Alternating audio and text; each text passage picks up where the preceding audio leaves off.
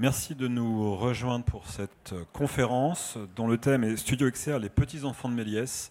C'est un clin d'œil à Georges Méliès qui avait son studio pas très loin d'ici, en Seine-Saint-Denis, à Montreuil. Et c'est vrai que ce, plateau, ce studio était assez novateur euh, à son époque où il y avait beaucoup de machinerie. C'était pas des fonds verts, c'était pas du fond LED, c'était du fond noir, hein, puisqu'on utilisait un peu les trucs et astuces de la, de la magie, la précédigitation. Mais merci Georges de nous avoir donné euh, une belle descendance. Et euh, pour euh, justement parler de ce thème, qu'on va orienter beaucoup, je pense, sur la, sur la créativité, ce qui est aussi notre ADN sur le salon, hein, c'est les innovations au service de la création. Et je pense que les, studios XR ou la virtuelle production, la production virtuelle, on peut lui donner plusieurs mots, plusieurs définitions. Bah, c'est bien ça, c'est comment utiliser la, la technologie la plus novatrice, un mélange des genres entre du cinéma, du, de la vidéo, des moteurs de jeu 3D temps réel, des photos hyper réalistes, et comment donner justement vie à des, à des histoires qui peuvent être réalistes ou qui peuvent être euh, totalement futuristes, de la science-fiction, du, fantastique. Donc je vais vous présenter nos, différents invités, on va faire un petit tour de table. Donc à mes côtés, j'ai Xavier Plèche, qui est le CEO de la société Pixize. Nous avons Julien Houillon, qui est superviseur XR chez Dreamcore PRG. À ses côtés, nous avons Jérémy Tondowski, qui est président de la société Neo7. Slimane Baptiste Beroun, qui est réalisateur, et qui a réalisé un, film qui est assez attendu, hein, une petite, euh, petite pression, hein, non ça va, euh, qui s'appelle Vortex, une série euh, pour, pour France 2. Et enfin, Lionel Paillet-Pigeon, qui est le président de Planète Rouge, Planète Rouge, qui est à Marseille. Donc, bel effort de nous avoir rejoints, Lionel.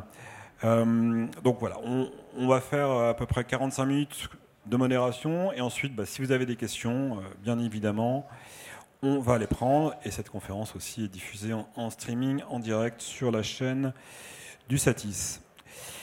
Alors, première question pour, euh, pour Xavier. donc toi, Xavier, tu, tu as, tu as un, plateau qui est pas très loin d'ici, qui est équipé avec fond LED, et il y a une, une production récente, euh, avec euh, une catégorie de tournage qui est un peu le vent en poupe avec les, justement les, murs LED, les fonds LED, les studios XR, c'est euh, de remplacer ce qu'on appelait les, pelures ou les tournages avec des voitures plateaux par, par du LED.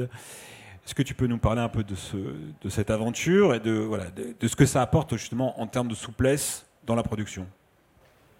Oui, alors bonjour. Donc, je... on parlait des studios de la Montjoie, en l'occurrence, qui étaient des, studios anciennement de flux, qui aujourd'hui sont très orientés vers, la fiction. Et on a eu la chance d'accueillir euh, le film Une belle course euh, de Christian Carillon, euh, euh, qui s'est retrouvé à être tourné en mur de LED pour des raisons en fait à l'origine très simples, qui était, de, impossible de faire, de balader plusieurs heures par jour une, dame de 93 ans sur une voiture travelling pour faire 40 minutes de film. C'est en l'occurrence Lynn Renault qui avait l'autorisation de tourner que 2h30 ou 3 heures par jour. Donc euh, Stéphane Riga, qui est le producteur exécutif du film, euh, a regardé avec Pierre Cotreau comment il pouvait, faire ça et on a décidé euh, de, construire deux décors sur un, plateau. Il y avait les années 50 d'un côté et le mur de LED de l'autre. Et ensuite, on a fait des choix techniques qu'on a préparés pendant trois sessions. Euh, pour savoir de quoi on avait besoin exactement. Il faut comprendre que là, on a des films qui sortent. Aujourd'hui, euh, euh, c'est le, cas, c'est le cas évidemment de Vortex, mais il y a deux ans, on, galérait pour faire du 24 images secondes sur, sur, sur des murs de LED. On avait des problèmes d'affichage, on, avait, on défrichait des choses qui sont. alors qu'on a un très beau niveau de restitution quand on travaille sur des fonds verts. Et on s'est retrouvé donc à travailler sur un système de pelure, c'est-à-dire euh, on enregistre un trajet, euh, on choisit ses axes caméra et euh, ensuite on refilme avec les bons axes et le bon découpage, avec des orientations. Nous, on avait fait un choix d'avoir je ne sais pas s'il y a, je crois qu'il y, a, des, vidéos, des séquences qui, qui, illustrent ça. On avait des murs à angle droit parce qu'on avait deux axes caméra, ce qui était aussi important de gagner du temps en ayant deux axes en même temps. Donc là, on voit effectivement qu'on a euh, le mur d'un côté ou de l'autre. On tournait la voiture suivant les situations. On a également des écrans LED qui éclairent, qui sont euh, au-dessus, et, des plafonds en fait. Donc ça pourrait, être comme des sky panels. Euh, ce qu'il faut savoir, c'est qu'on n'a pas la même luminosité du tout sur les murs éclairants et les murs filmés. c'est un rapport de 1 à 4 à peu près. Parce qu'on n'aurait pas assez de puissance pour, pour, pour éclairer la carrosserie et, avoir des visages. Donc d'un côté, les murs, c'est à la fois un outil qui éclaire et c'est à la fois un outil qui est filmé. Et on n'a pas les mêmes résolutions, bien sûr, sur, les murs qui éclairent. Est-ce qu'il y a des contraintes sur la prise de vue, une méthode de tournage, des caméras, des optiques spécifiques? Alors nous, on, on, sait, bah d'ailleurs là on voit, puisque ça a été tourné à l'iPhone, qu'il y a des problèmes fréquentiels euh, à l'arrière. Euh, la problématique qu'on a, c'est qu'il faut aligner le capteur sur l'afficheur sur, et sur la, source qui est diffusée. Là par exemple, on a neuf sources distinctes qui sont diffusées, alors que finalement parfois on va, on va filmer qu'un seul axe. Euh, euh, et, là, en réalité, c'était la seule façon de faire un film où on peut refaire cinq ou six fois une prise euh, sans avoir à avoir une demi-heure entre chaque prise ou un quart d'heure. Dans Paris, ça aurait été un film alors, je ne sais pas s'il aurait été plus cher, mais en tout cas, je pense qu'il aurait été plus cher. Il aurait été beaucoup plus long euh, en, durée de tournage, et je crois qu'il ne serait pas arrivé au même résultat, euh, y compris au niveau du son, puisque pour le coup, euh, on est dans un plateau silencieux alors qu'on est en pleine circulation. Donc, il y a de la post On roule plus à Paris en plus, on ne peut pas rouler à Paris. Alors, une poursuite à rue de Rivoli en ce moment, c'est un peu galère, sauf en vélo. Euh, mais oui, oui, effectivement, il y a beaucoup de choses qui ont évolué de ce point de vue-là. Alors, je crois qu'il y avait un, deuxième, un deuxième axe qui montrait, euh, qui montrait le. Mais non, non, c'est c'est la deuxième, non, c'est ça. Voilà. Et en fait, là, on voit un peu mieux. Alors, la raison pour laquelle on a une personne sur la voiture, c'est que euh, filmer à deux caméras dans une voiture deux personnes, c'est un peu tricky. Euh, et donc, en fait, c'était un, une Vénice euh, qui était avec un Rialto et qui était pilotée du dessus. par, par le voilà par l'assistant l'assistant caméra et donc on avait en général Pierre Cotreau qui était complètement compressé d'un côté et qui filmait Danny Boone et puis euh, on avait de l'autre côté l'assistant euh, opérateur qui filmait le cadreur, qui filmait euh, Lynn Renault. Et quel est le retour du, du réalisateur et des, acteurs, l'expérience qu'ils ont vécue là? Quelle a été leur, perception? Alors ils étaient très séduits parce qu'on avait aussi un mur à l'avant pour, pour, pour, pour qu'il y ait l'immersion. Ensuite, il y a toujours le problème de quand on a un mouvement quelque part et que nous on bouge pas, notre corps n'est pas toujours habitué, donc on peut avoir des sensations un petit peu désagréables. Euh, fort heureusement, on n'a pas été confronté à cette situation-là. Je pense qu'on avait choisi. Euh, euh, en fait, on a, vraiment eu trois sessions de préparation longues. Moi, je voulais absolument. C'est comme une, c'est une prod pour moi pour cette partie-là. Moi, je produis des longs métrages par ailleurs, souvent en délégation. Là, j'étais donc à leur service en tant qu'exécutant.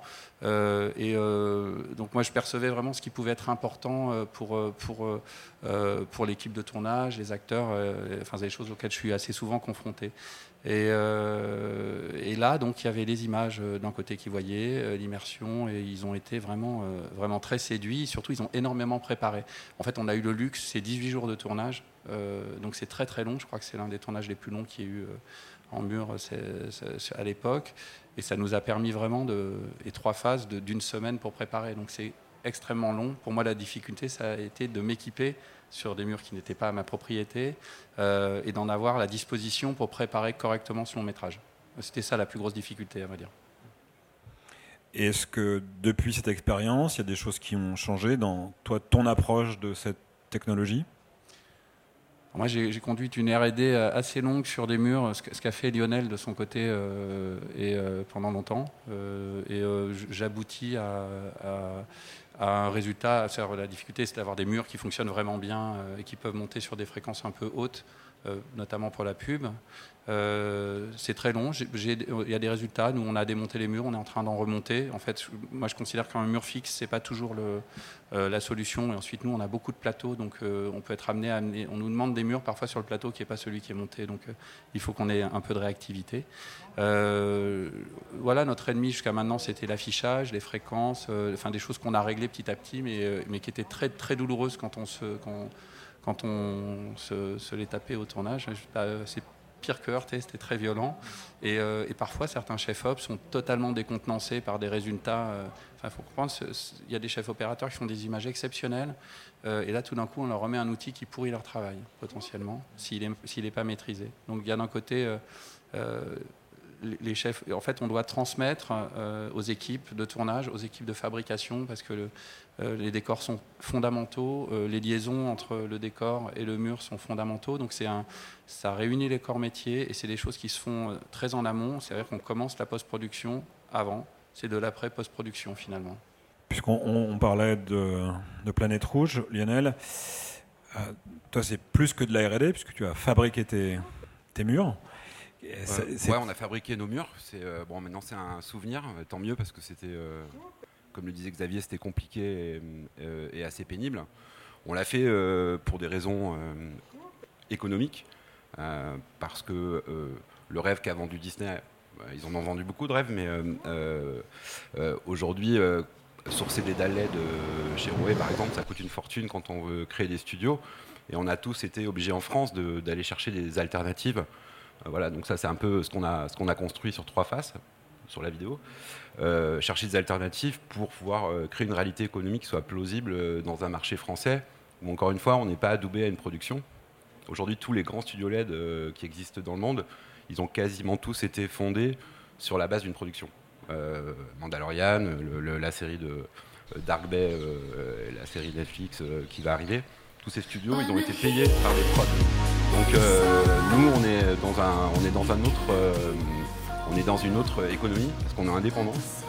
on s'adresse à un marché, un marché français. Donc ça, c'est une prod qu'on a fait, qui est sélectionnée au César cette année. C'est un court métrage, c'est le premier projet qu'on a fait. On a été assez chanceux. Euh, où on a 6 minutes quasiment euh, qui ont été tournées sur les 15. Euh, on est allé tourner des plates pour le coup à Beyrouth. On a fait des 360 pour toutes les scènes de grue de hauteur. Après, c'était du rolling classique. Mais c'était dans un esprit. Voilà, c'est cinéma, la réalisatrice. voilà, on fait aussi pas mal de, pas mal de, pubs. C'est notre, c'est notre sujet. Et on aborde tous nos projets. Aujourd'hui, en fait, on s'est quasiment extirpé du studio. Le studio, c'est fini, on l'a. le nôtre, effectivement, est fixe. Donc euh, on a préféré jouer la politique Apple, c'est-à-dire euh, on a notre studio, on connaît notre machine, on sait ce qu'on met dedans. Euh, on voulait être dans cette souplesse-là, le studio est assez grand.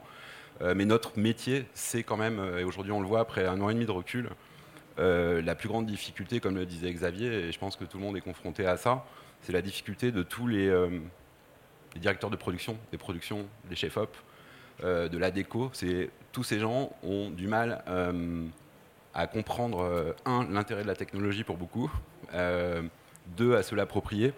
Euh, et aujourd'hui, on est obligé de faire un travail qui est presque de la prod exé virtuelle. Nous, c'est ce qu'on fait. On fait même du design. et les projets, on les prend au début. Là, on, vient de on, commence un film, par exemple, un film de pub. On, est à moitié fiction, long métrage, où on est obligé de prendre les clients par la main. On ne peut pas faire autrement. Parce que sinon, l'expérience, et on l'a tous vécu, les seules fois où j'ai laissé le studio euh, en location à une prod un peu classique, euh, qui pensait révolutionner le truc, euh, ils ont fait des choses absolument pas jolies qu'on a subi et que le procédé subit. Et en fait, on en est tout ça, c'est que parfois on subit des films qui ne sont pas les nôtres. et, j'en ai, il y en a qui sont sortis de chez moi, mais qui ne vendent pas la technologie et ses possibilités. donc là, on a parlé du rolling. Nous, on essaye d'aller au-delà du rolling, parce qu'on pense que la prod virtuelle peut vraiment aider euh, sur euh, de la narration, sur des décors récurrents. Euh, donc on essaye de pousser vers ça, ce qui est le plus dur, parce qu'aujourd'hui, un appel sur deux, c'est pour du rolling. Donc, on fait beaucoup de R&D sur le rolling en 3D. Là, on commence les films. on, a fait, on a fait des scènes pour nos amis marseillais de Plus belle la vie. on a fait une scène de rolling assez alors elle n'a pas été très vue parce que Plus belle la vie, ça met tout, de suite une image un peu cheap sur le, sur le procédé, mais c'est la traversée d'une forêt en feu qu'on a fait en 3D temps réel et qui se raccorde vraiment au décor, euh, au décor euh, dans lequel ça a été tourné. Et euh, même le flux s'aperçoit qu'on peut utiliser cette techno. Pour ça, on a fait une fiction, une, grosse fiction France Télé où, on a fait des constructions de décors, des feuilles de décor. On avait, avec le chef déco, on a conçu la construction pour qu'elle puisse être amovible. Et avec un changement de déco, on changeait, euh, complètement la configuration de, euh, des bureaux, de la pièce, et on passait d'un bureau de la BRI à Lyon, euh, à un aéroport, et avec une même base de décor, même assez simple, et des changements de déco qui sont la nuit, on arrive à sortir 20 minutes sur une fiction d'une heure, d'une heure 20, avec une diversité de, de, décors, avec la facilité de pouvoir tourner des scènes de nuit euh, en enchaînement avec les scènes de fin de journée ou les scènes de jour. Et du coup, la virtual production, elle apporte aussi une souplesse dans les plans de travail. C'est pas que euh, euh, aujourd'hui on essaie de se battre avec le réalisme, c'est pas toujours encore facile, mais la prod virtuelle, elle peut vraiment apporter des choses qui sont de l'ordre de l'optimisation de plan de travail et de générer vraiment des économies. Mais pour ça, il faut être vraiment au début du projet et surtout que la technologie soit, soit entendue par les prods. Et aujourd'hui, c'est pas le cas. Enfin, on a vraiment du mal à y arriver, sauf pour la pub. Bah, on en avait parlé et c'est vrai qu'à l'époque, tu m'avais dit la difficulté de faire comprendre notre devis, c'est que on doit glisser euh, d'une partie post-production vers production et c'est pas forcément les, bonnes personnes qui décident au bon moment. Ouais, il y a ça et surtout, en fait, il y a beaucoup de prods qui ont pensé que le studio lot c'était pour faire, pour faire des VFX euh, et c'est pas le cas. Euh, aujourd'hui, c'est plus une machine à faire des décors. Les VFX, on travaille avec des superviseurs VFX, soit de chez nous, soit de boîtes extérieures. Et les VFX viennent en plus et euh, la prod virtuelle, il y a quand même beaucoup de post-prod, il faut quand même se le dire, mais comme, comme de la post-prod euh, qu'on peut trouver sur des tournages réels ou sur euh, n'importe où. Et aujourd'hui, on, commence à arriver à sortir de ce discours où la production virtuelle, c'est on met une caméra devant un mur LED et on a fait un film. Euh, c'est pas le cas.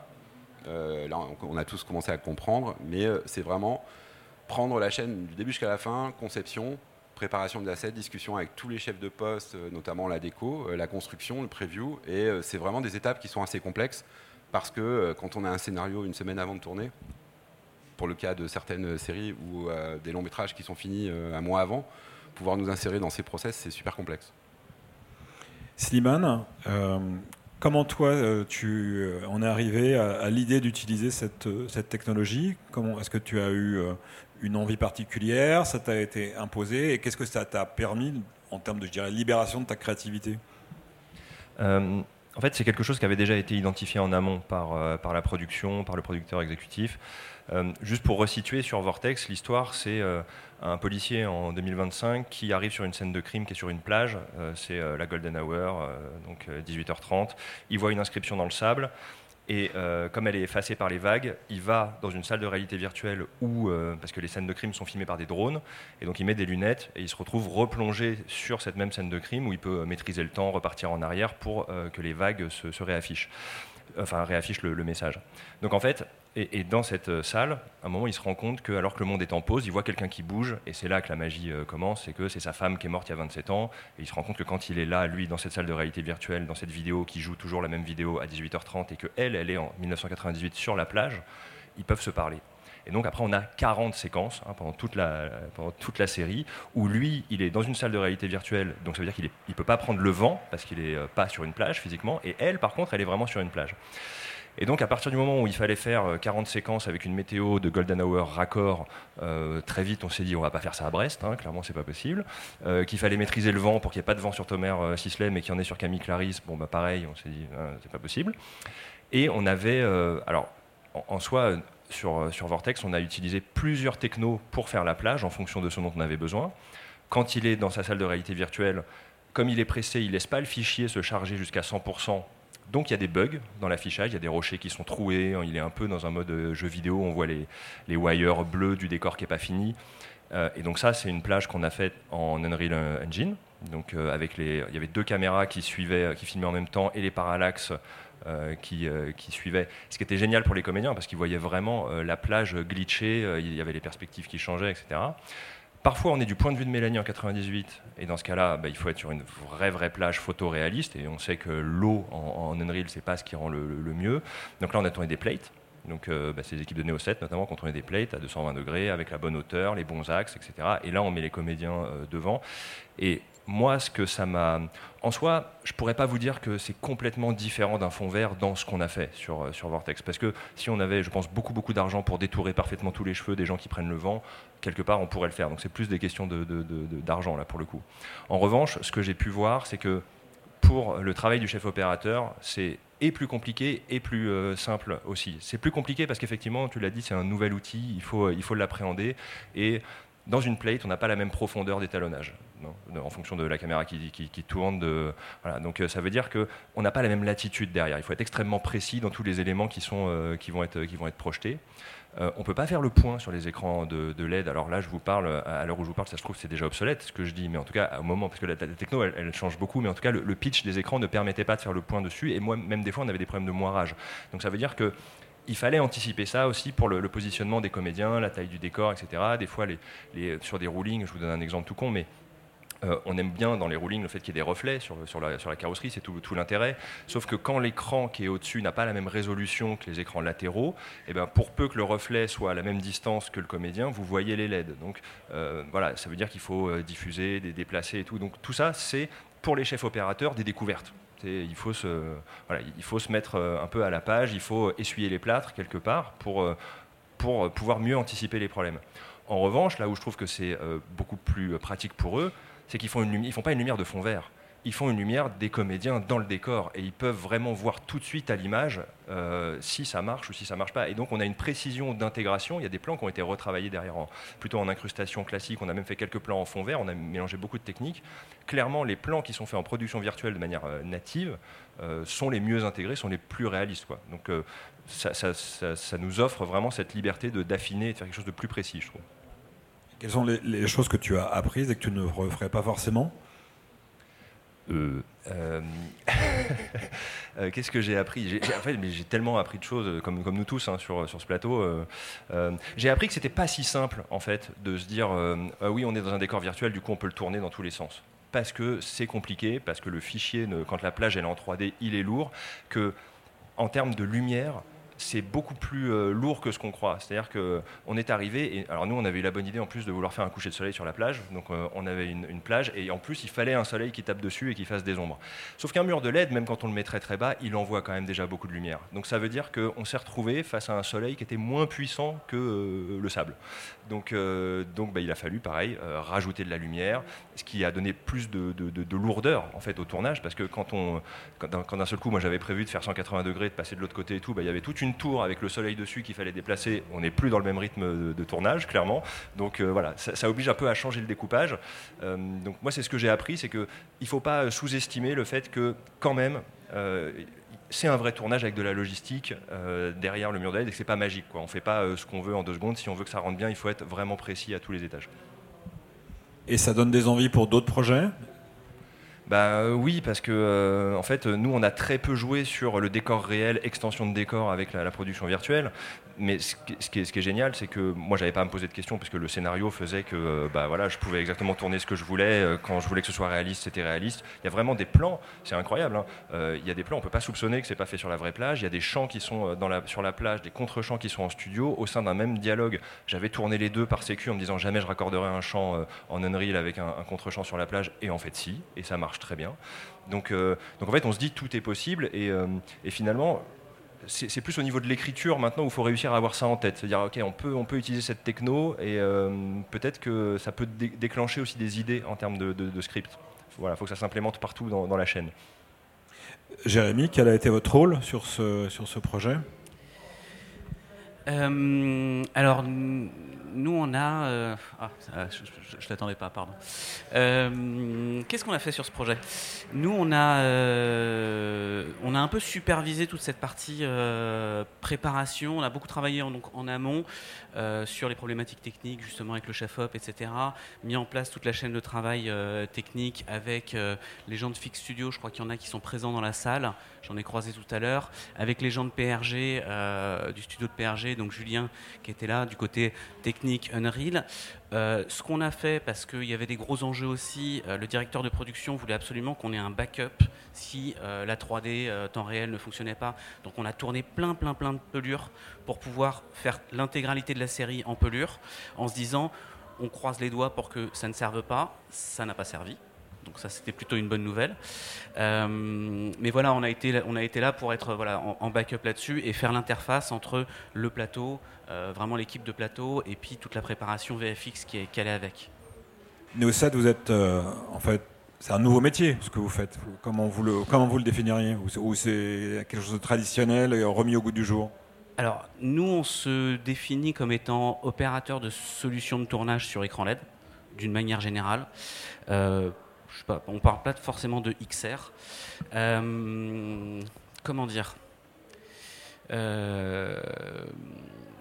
C'est justement la question. Comment dire? Ouais, comment dire? Euh, Oui, il y a la petite bande démo là, des, des, projets qu'on a fait cette année, enfin sur deux ans. Euh,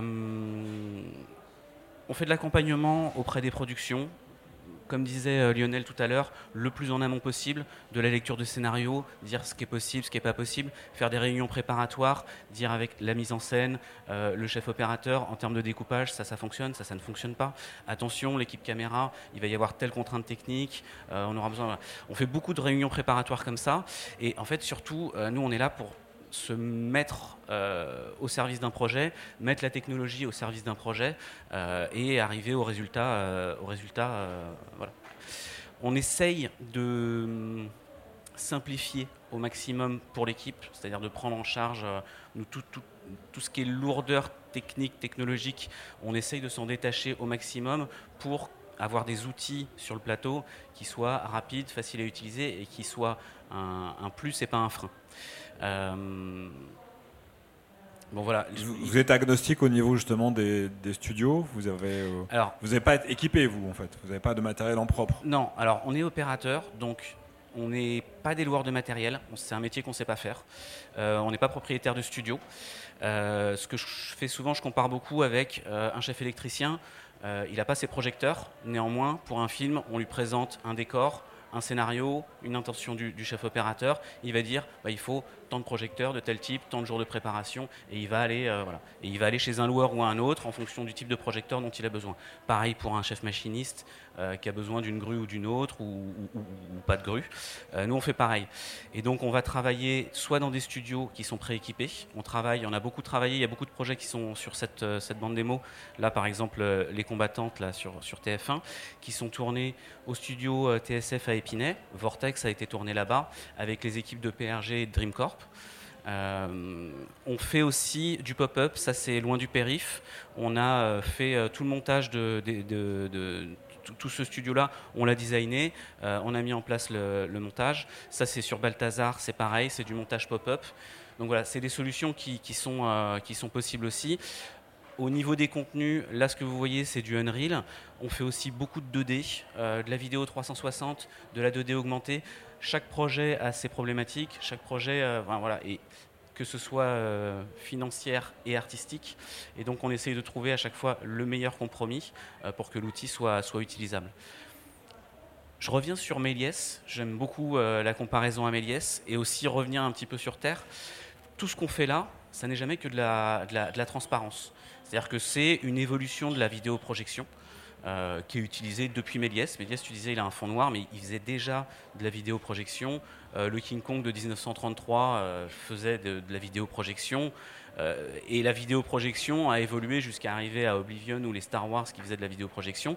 Aujourd'hui, le plus qu'amène la LED, c'est que bah, quand elle est éteinte, elle est noire et quand elle est blanche, elle émet de la lumière. Donc par rapport à la vidéoprojection, on a des contrastes, une sensation de réalisme à l'arrière-plan qui n'ont rien à voir avec ce qu'on avait en vidéoprojection. Moi, j'ai fait 20 ans de machinerie avant de, me lancer là-dedans, euh, et donc j'ai fait de la voiture. Euh, j'étais derrière le bastin qui bouge la voiture comme ça. Euh, j'ai fait de la voiture en vidéoprojection avec un chef opérateur qui aimait beaucoup faire ça. Les contraintes en vidéoprojection sont délirantes parce qu'il ne faut pas que la lumière touche l'écran, sinon on perd ses contrastes. De toute façon, on a déjà très peu de contraste. Là, avec la LED, c'est finalement le même fonctionnement, mais avec un outil qui est beaucoup plus qualitatif, euh, beaucoup plus malléable. Et ensuite, après, il y a tout le sujet des contenus qui, qui, évoluent. Mais euh, pour moi, l'évolution aujourd'hui de la LED et pourquoi la LED rentre sur les plateaux aujourd'hui, euh, c'est ça la raison. Julien, superviseur XR, ça veut dire quoi, superviseur XR bah, Ça va reprendre un peu ce que disait Jérémy pour le coup. Euh, du coup, je le fais. Je suis un peu du coup un hybride où moi je le fais pour euh, le compte de PRG qui elle opère un studio au quotidien. Donc mon, métier va être justement de euh, d'accompagner toutes les productions et les post-productions du coup à créer les contenus et à anticiper tout ce qu'on pourrait avoir sur le studio justement pour tout, ce dont on va avoir besoin au tournage pour justement avoir l'expérience la plus fluide possible. Pour justement essayer de lisser au fur et à mesure parce qu'on apprend à chaque projet. Et à chaque nouveau projet, on essaie de lisser de plus en plus tous les, et d'anticiper tous les problèmes qu'on pourrait avoir ou les contraintes qu'on pourrait avoir pour que la technologie soit le plus transparente possible. Question peut-être pas très simple, mais c'est quoi justement les limites aujourd'hui? Les, limites de la technologie, on parlait de fréquence tout à l'heure sur les murs. Euh, quel est le, qu'est-ce qui coince le plus si on, si on met le budget euh, de côté pour le moment? Alors, sans mettre le budget de côté, des contraintes, il y en a de moins en moins. Et toujours pareil, ça dépend comment on se place. La fréquence n'est plus pour moi un vrai problème tant qu'on tourne jusqu'à 50. Après, si on veut faire du high speed, là, il y a d'autres problèmes et ça, ça ne marche pas. Donc, il y a ce genre de contraintes.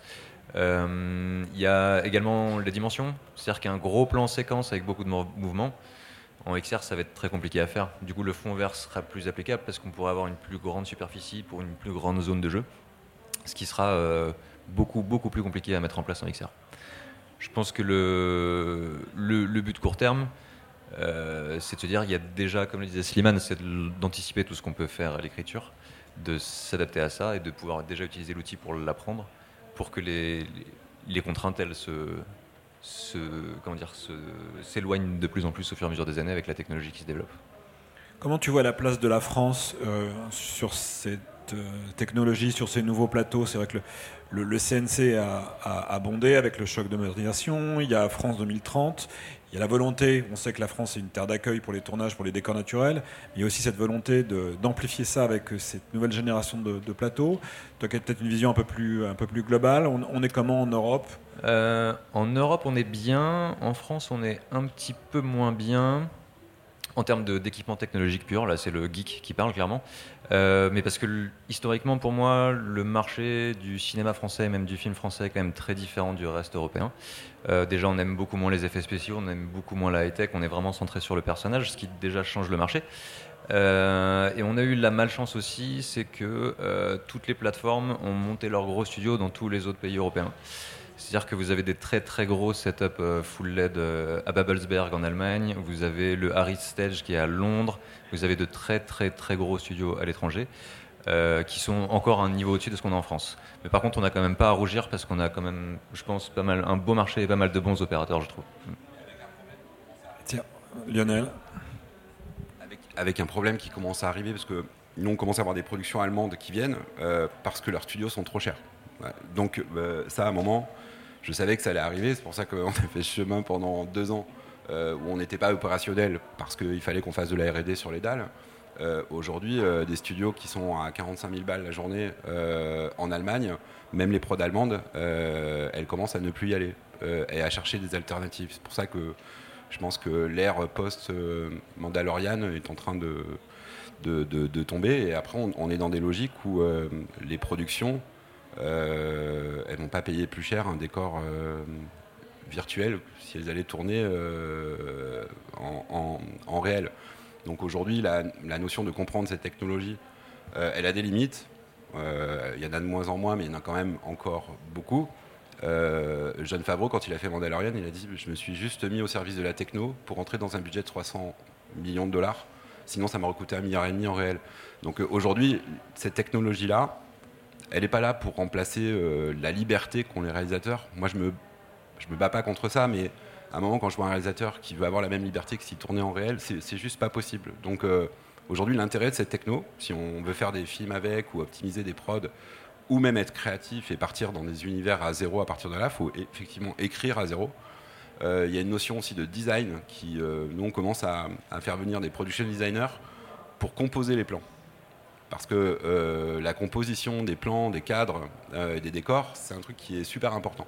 Et aujourd'hui, ça a été la force de, des séries qui ont été faites là-dessus, où des production designers sont intervenus pour trouver la meilleure manière d'arranger le réel, le virtuel, et insuffler un esprit artistique là-dedans. Euh, parce que mettre euh, trois objets et, et euh, une bagnole et devant le mur, euh, même si le décor est joli, même si, le cadre il n'est pas bien composé, s'il n'est pas conçu pour ça. Donc aujourd'hui, il y a des nouveaux métiers qui s'insèrent qui s'insèrent là-dedans. Après, les limites de la techno, on sait on ne peut pas faire le point sur la dalle les fréquences sont en train d'augmenter, on peut tourner maintenant jusqu'à 100 si tant est que Unreal ou les machines arrivent à suivre derrière, ce qui n'est pas encore forcément le cas.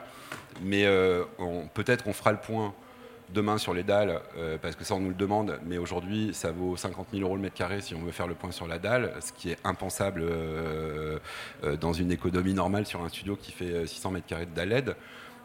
Donc aujourd'hui il faut apprendre à composer, faire les choses avec ce qu'on a, et c'est déjà super bien. Enfin, si on avait eu cette discussion il y a trois ans, on l'a déjà eu, on, était dans un autre état psychologique. D'ailleurs, c'est vraiment l'évangélisation, c'est le vrai sujet. Et Moi, je reviens sur le budget parce que c'est le budget, il y a, il y a deux, éléments importants. C'est euh, les tailles des studios, c'est quelque chose de. On se dit, ok, quel est le couteau suisse qui va nous permettre de travailler et faire tout? Évidemment, les très grosses surfaces permettent de faire des choses. Mais nous, on sait. Moi, j'ai découvert, j'ai découvert cette technologie en me baladant dans un salon à Amsterdam, et en fait, je me suis retrouvé face à euh, face à un décor hallucinant, quelqu'un qui était filmé, et en fait, il était devant un écran de 40 pouces. Donc je me suis dit, ah ouais. Et euh, d'ailleurs, j'ai amené une vidéo qui illustre ça. Je pense qu'il y a des plans qu'on doit faire sur des surfaces très petites, avec des dalles de très haute qualité, et qu'on doit les raccorder avec des plans plus larges, et qu'en fait, le setup couteau suisse, c'est pas quelque chose qui se pense comme ça. Et là, on abaisse les coûts, on, peut abaisser et on peut améliorer la qualité, mais on s'était amusé euh, il n'y a pas très longtemps au micro-salon, à, montrer qu'on pouvait filmer avec un robot un écran qui bougeait, c'est-à-dire que l'écran bougeait et le, sujet également. Donc en fait, l'ensemble de la scène était motorisé. Et euh, c'est quelque chose qu'il y a, je ne sais pas si vous pouvez le diffuser, c'est plus facile à comprendre peut-être. Euh, et, ça permet de. Et là, on travaillait sur un écran qui faisait 60 pouces, 65 pouces. Mais par contre, la qualité était exceptionnelle parce que c'est la qualité des écrans de télé qu'on a aujourd'hui. Et on parle de pitch parfois, mais le pitch sur lequel on tourne en moyenne est autour de 2,6, 2,8.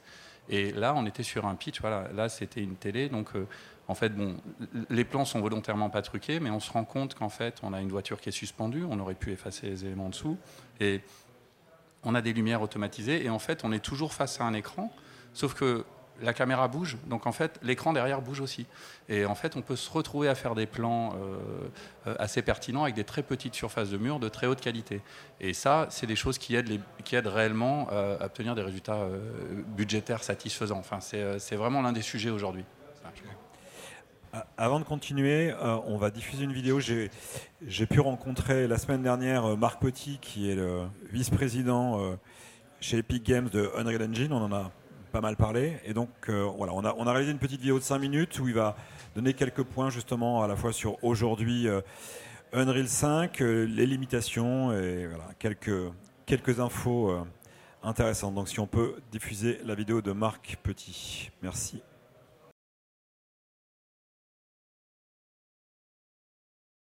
À l'heure actuelle, on voit Unreal Engine 5 adopté partout. On, on voit de la 3D en fait. Donc, c'est les marchés du jeu. Euh, les marchés des effets spéciaux et de l'animation euh, à travers la production virtuelle et puis l'animation en temps réel, mais aussi la visualisation architecturale est un, secteur qui a à peu près complètement basculé vers les, euh, vers les moteurs temps réel et l'automobile. Donc, ce qui est l'avantage qu'on a avec la technologie Unreal, c'est qu'on est capable de faire les, les, dans un contexte de marketing automobile, par exemple, de faire les livrables linéaires, donc faire les photos de synthèse pour le site web, de faire les vidéos, mais aussi capable avec les mêmes, les mêmes assets, les mêmes bases de données, le même modèle même jumeau numérique du véhicule, on est capable de faire les, livrables interactifs comme le configurateur de véhicule sur le web ou l'expérience en réalité virtuelle dans la concession. Donc, dans, ces secteurs-là, on a vraiment implémenté le transmédia. On est capable de prendre un, jumeau numérique dans Unreal d'une voiture et puis de l'utiliser pour la quasi-totalité des livrables marketing. Euh, ce que les gens aiment dans Unreal Engine pour la, pour la production virtuelle, ben, c'est la fidélité visuelle. Hein. C'est parce qu'on est, c'est par définition in camera, donc c'est des effets visuels dans la caméra. Et donc, il faut la capacité à, reproduire des, univers crédibles euh, par rapport à la caméra. Alors, les, plages d'utilisation sont encore relativement limitées. Hein, il y a beaucoup de, choses qui marchent, il y a encore des choses qui ne marchent pas, qui sont des limitations à la fois du logiciel ou du matériel. Hein. On, a, du mal à faire des, scènes de plein jour hein, avec nos écrans LED qui ne nous éclairent pas assez, des choses comme ça. Mais fondamentalement, c'est cette fidélité visuelle en temps réel qui, euh, euh, fait l'adoption. La spécificité de la, production virtuelle, c'est qu'en théorie, on est capable de tout changer en temps réel, mais en fait, on s'aperçoit que les, euh, euh, les, décisions sont prises souvent en amont, et puis pour sécuriser le, la fluidité des scènes, on va, on va utiliser des techniques de précalcul. Donc les gens vont faire, vont faire ce qu'on appelle du baking du rendu, euh, pour, pour s'assurer qu'ils ont leur, le playback le plus rapide, le plus rapide possible. Donc c'est beaucoup une utilisation du moteur comme un engin de playback. Euh, certaines, productions utilisent beaucoup les capacités interactives, euh, comme des systèmes de, gestion de la météo, euh, pour être capable de, faire, de, changer des nuages ou des choses comme ça, ou de changer l'heure du tournage. Donc ça utilise les mécaniques interactives, mais ça reste quand même beaucoup, de, beaucoup de rendu, beaucoup de rendu et de, et de playback temps réel. Bah oui, c'est un souci constant hein, de, simplifier. Euh, plus personne n'a envie de rien apprendre hein, dans, le monde actuel. Donc on fait ça à deux niveaux. Je dirais qu'il y a le niveau Unreal où, à travers Unreal Engine 5, on a beaucoup simplifié l'interface usagée. On, a fait tout un travail qui, qui en, constance, l'intégration des mégascans, tout ça pour aller vers des, utilisations beaucoup plus simples. Puis après, il y a un autre niveau de, de, facilité, facilité qu'on va retrouver dans le MetaHuman Creator dans Twinmotion, où là, on utilise carrément les mécaniques de jeu pour simplifier la création du contenu. Par exemple, dans Twinmotion, euh, on, peut faire de la, neige, on dit il neige, et puis il y a des choses blanches qui tombent du ciel, et ça s'accumule. Et, ça, c'est magique, parce que euh, c'est quand même beaucoup de travail. Et ça, c'est des outils complémentaires à Unreal. On peut exporter Twinmotion vers Unreal.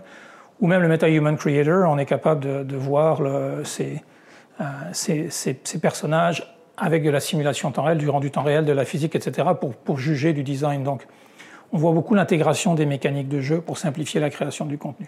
Ou des mécanismes, comme je disais, de time of day. Euh, c'est quand même magique de dire il est 5 heures à Paris, et puis le, ciel, le, soleil est au bon endroit dans le ciel, puis l'éclairage est, réaliste. Donc, on va de plus en plus vers la simplification de l'interface usagée, mais aussi vers le développement de ces outils euh, basés sur Et bien sûr, il y a tout, le sujet de l'intelligence artificielle qui, va, qui aide beaucoup aussi à simplifier la création du contenu. L'exemple encore est, euh, le Meta Human Creator l'intelligence artificielle t'empêche de créer un, personnage qui n'est pas crédible. On voit quand même que le, je pense qu'on peut dire maintenant que les outils temps réel 3D, particulièrement Unreal Engine, c'est la façon la plus efficace de créer du contenu. Donc nous, on a beaucoup d'actions de formation euh, et puis d'essayer d'expliquer aux gens, parce que ce n'est pas une version plus rapide d'un outil existant c'est une autre façon de penser le contenu, c'est une autre façon de, développer, c'est une autre façon de penser son, pipeline, c'est une autre façon de, prévoir ses budgets également. Donc on, essaye de faire euh, beaucoup de formations en fait à, tous les niveaux, euh, des formations avancées comme je disais de type fellowship euh, ou des formations en self-service sur nos, sur, nos, sur nos plateformes et bien sûr un travail avec toute la communauté de l'éducation.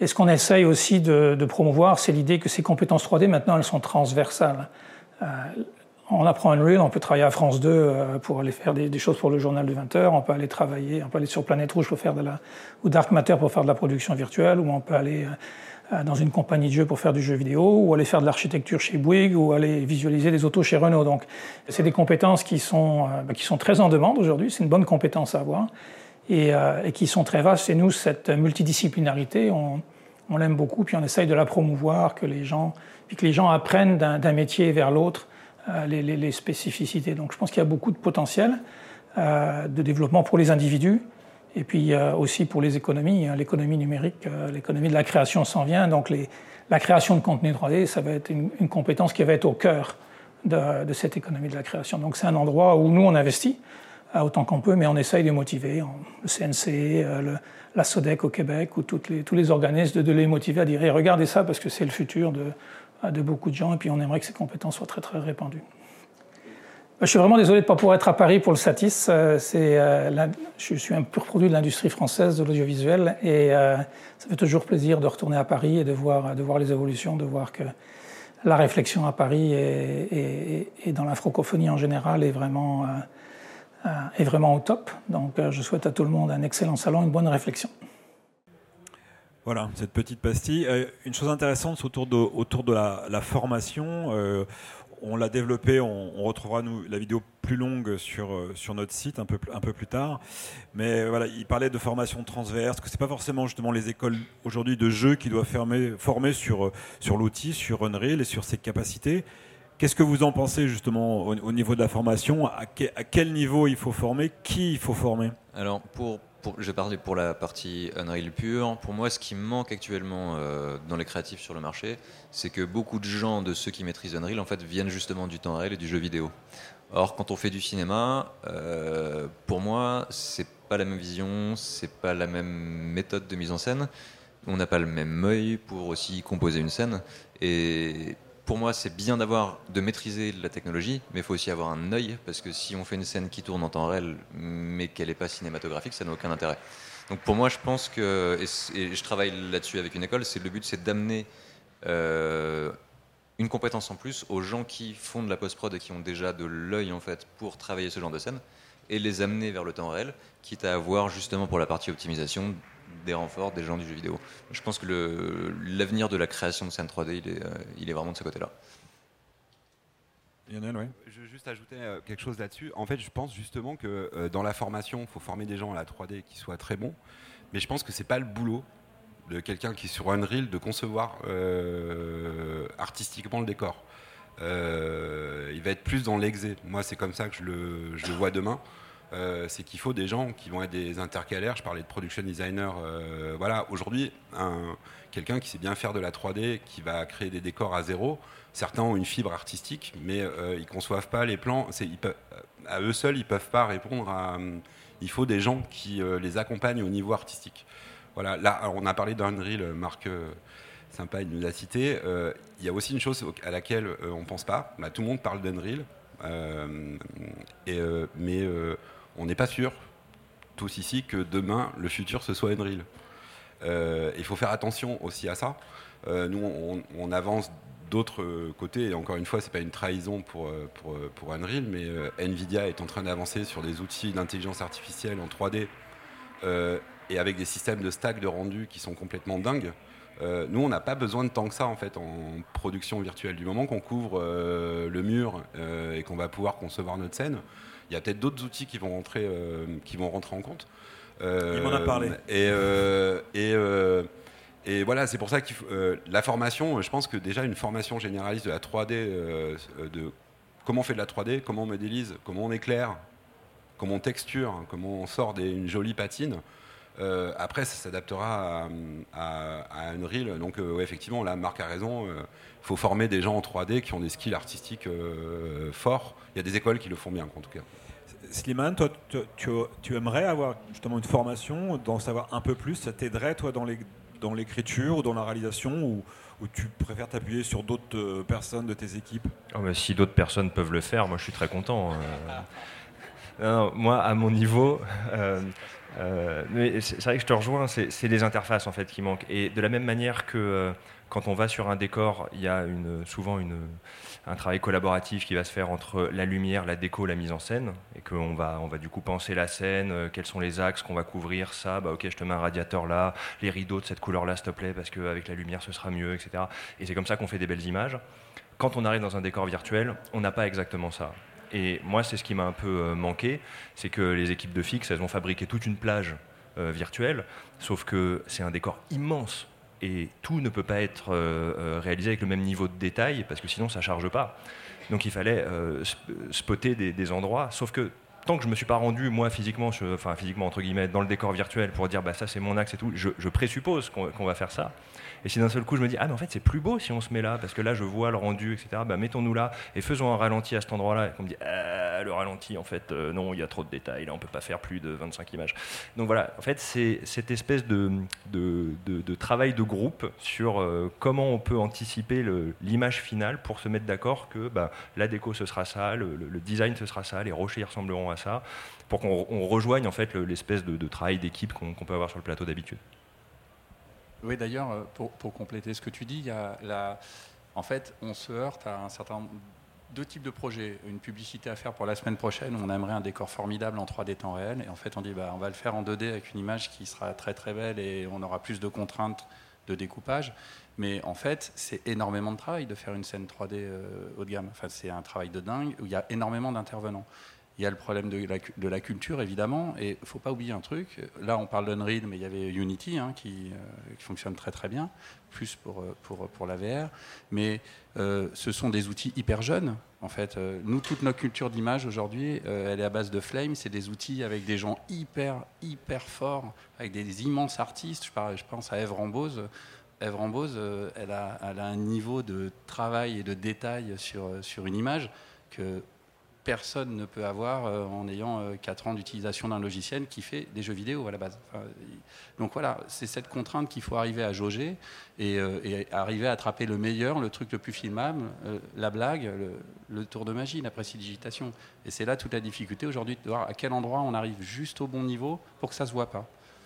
Parce que sinon, ça se voit vraiment. Enfin, c'est ça la difficulté. De, c'est ce que tu disais. Tu te retournes. Moi, combien de fois j'ai fait des films Réal se tourne, il dit Ah, c'est super là dans ce sens. Je dis euh, Ouais, mais attends, il faut tout déplacer là. Voilà. Euh, eh ben, bizarrement, c'est peut-être plus facile quand on a juste à tourner les projecteurs. Enfin. Ou de tout mettre sur une tournette. On peut pas tout mettre sur une tournette. Est-ce que nous avons des questions dans le. Juste, euh, ah. Moi, je, je juste. Euh, je vais, alors, je, on a peut-être une approche un petit peu différente. Nous, en fait, euh, là, on, je pense qu'on a fait une trentaine de fictions sur deux ans, un peu plus même. Euh, en gros, je pense que la 3D représente. Vortex, ça a été un projet en 3D. Sinon, la 3D, ça représente, je sais pas, 5% de notre activité. On travaille énormément en 2D.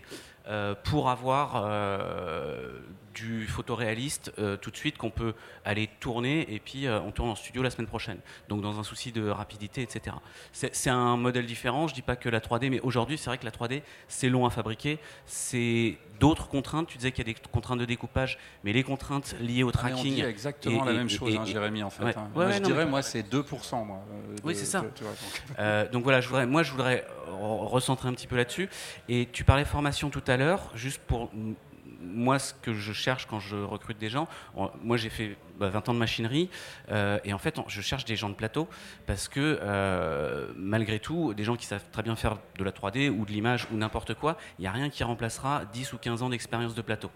Ça, c'est un truc, et donc là, nous, on a une, une, super. Euh, il y a Karel qui bosse avec nous, qui est une ancienne régisseuse générale qui aujourd'hui supervise les tournages, etc. Et elle a des compétences en tant qu'ancienne régisseuse générale qu'elle a mis bah, 15 ans à, à acquérir. Et aujourd'hui, on parlait des problématiques techniques. Aujourd'hui, franchement, les problématiques techniques, on met en place un cahier des charges, on le soumet à une équipe de, tournage, elle sait le prendre en compte. Et moi, je veux dire, on n'a pas eu de problème technique depuis euh, un an et demi, je sais pas. Enfin, voilà. Euh, en tout cas, rien qui, ne soit, euh, qui ne soit identifié en préparation. Donc c'est vrai que aujourd'hui, c'est un truc quand même, on va pas se mentir, hein, c'est un truc qui roule les tournages, les écrans LED, euh, etc. ça reste des contraintes. Une fois qu'on connaît les contraintes, on sait tourner avec. Et, j'insiste toujours aussi sur un truc comment utiliser cette techno au mieux? C'est une technologie qui est faite pour filmer des comédiens pour filmer des avant-plans. C'est pas une technologie qui est faite pour filmer des décors. Ça ne remplacera, ça ne remplacera jamais le fond vert là-dessus. Voilà. Merci pour cette précision. Est-ce que nous avons des questions? Oui, j'ai vu une main se lever. Jeune homme.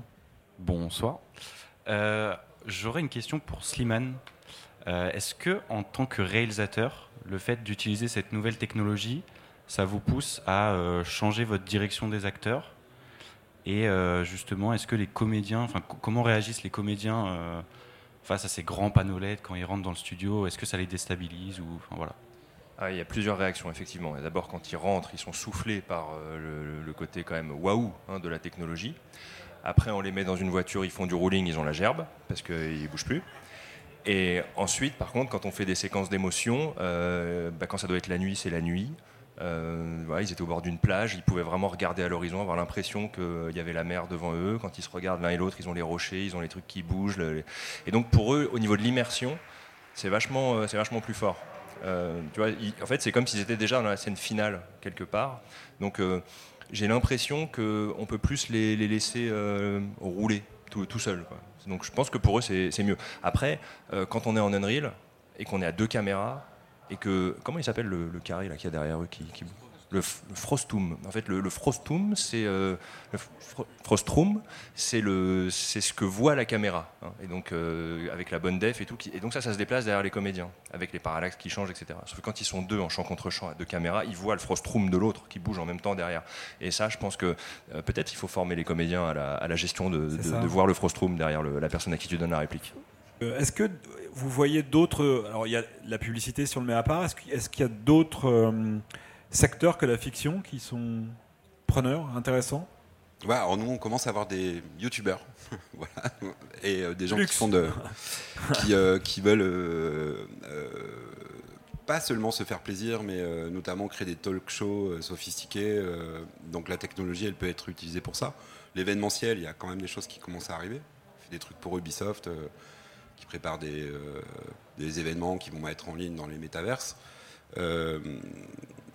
il y a un phénomène dont je voudrais parler, parce que maintenant c'est la deuxième ou troisième fois que ça nous arrive, où euh, on nous demande de travailler les bilans carbone. Euh, et notamment, là, on bosse avec une, agence, mais la fiction, ça commence, mais plus la pub déjà, où euh, là, on vient de faire trois pubs pour Haribo, où ils sont venus chez nous, pas pour la techno, mais parce que l'empreinte le, carbone, de cette façon-là, était deux fois moins élevée qu'un tournage en réel. Euh, et ça a été la décision du client, Haribo, a été prise de travailler comme ça, alors que franchement, une, jeune femme qui mange un chamallow choco dans un canapé, ça aurait pu faire, euh, ça peut être fait euh, n'importe où, mais ils l'ont fait comme ça pour ces raisons-là, de pas mobiliser un décor, de pas, donc voilà. Et, et cette notion-là, elle commence à arriver.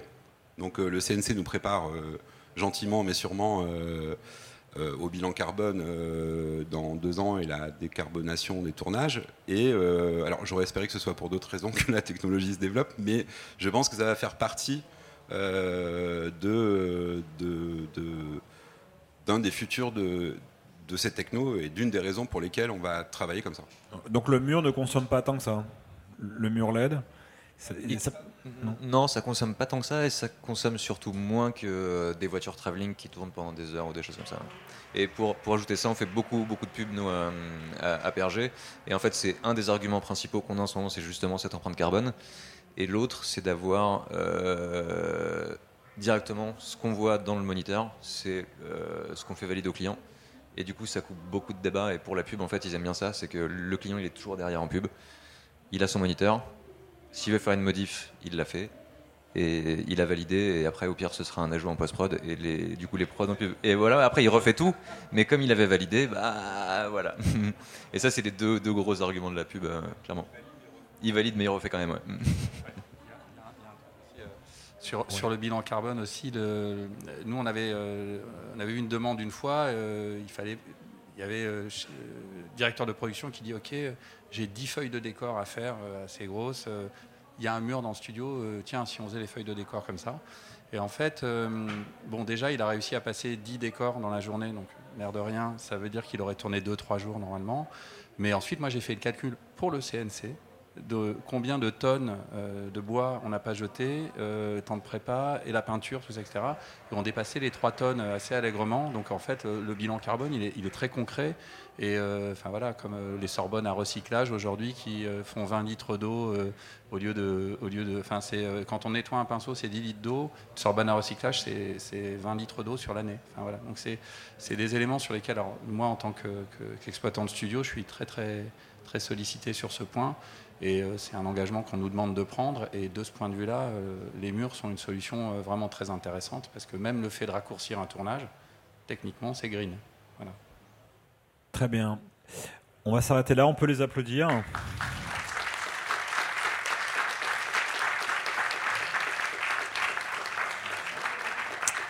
Merci à vous pour cet éclairage. Et si vous avez des questions, bah c'est le moment de venir les poser. Merci à vous. Bonne soirée. La nocturne jusqu'à 23h.